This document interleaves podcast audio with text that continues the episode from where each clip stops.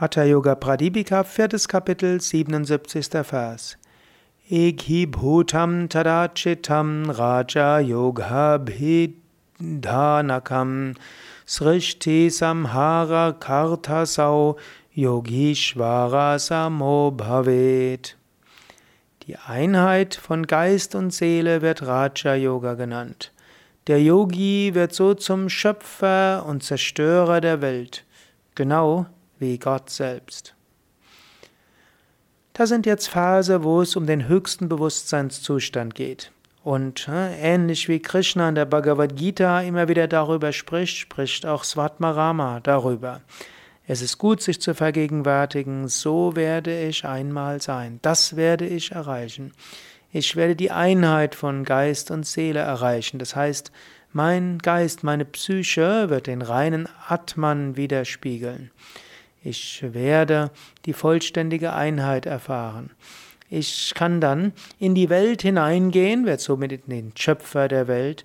Ich kann auch aus der Welt austreten, in Samadhi eintreten, werde also so zum Zerstörer der Welt. Ein Raja-Yogi ist frei. Er kann in die Welt hineingehen, um Dinge zu bewirken, Karma, aus, Karma auszuarbeiten, um letztlich das zu tun, was zu tun ist. Raja Yogi kann aber auch jederzeit wieder aus der Welt austreten und die Unendlichkeit erfahren. Das ist so ähnlich wie wenn du an deinem Computer ein Video anschaust. Du kannst das Video anschauen und es genießen, du kannst es auch wieder abschalten und etwas anderes tun. Der normale Mensch ist in diesem Weltschauspiel gefangen. Er kann da nicht austreten. Aber der Yogi der kann aus diesem Weltschauspiel austreten und wieder eintreten.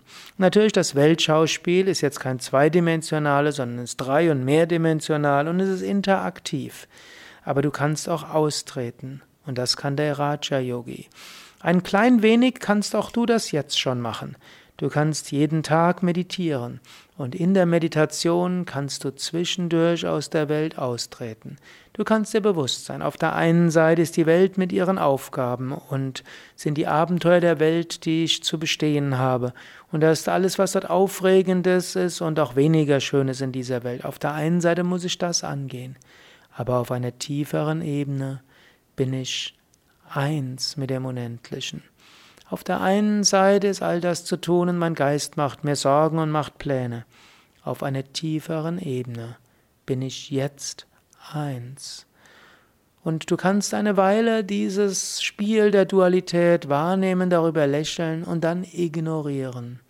Und dann kannst du dir bewusst sein, ich bin unendlich, ewig und frei.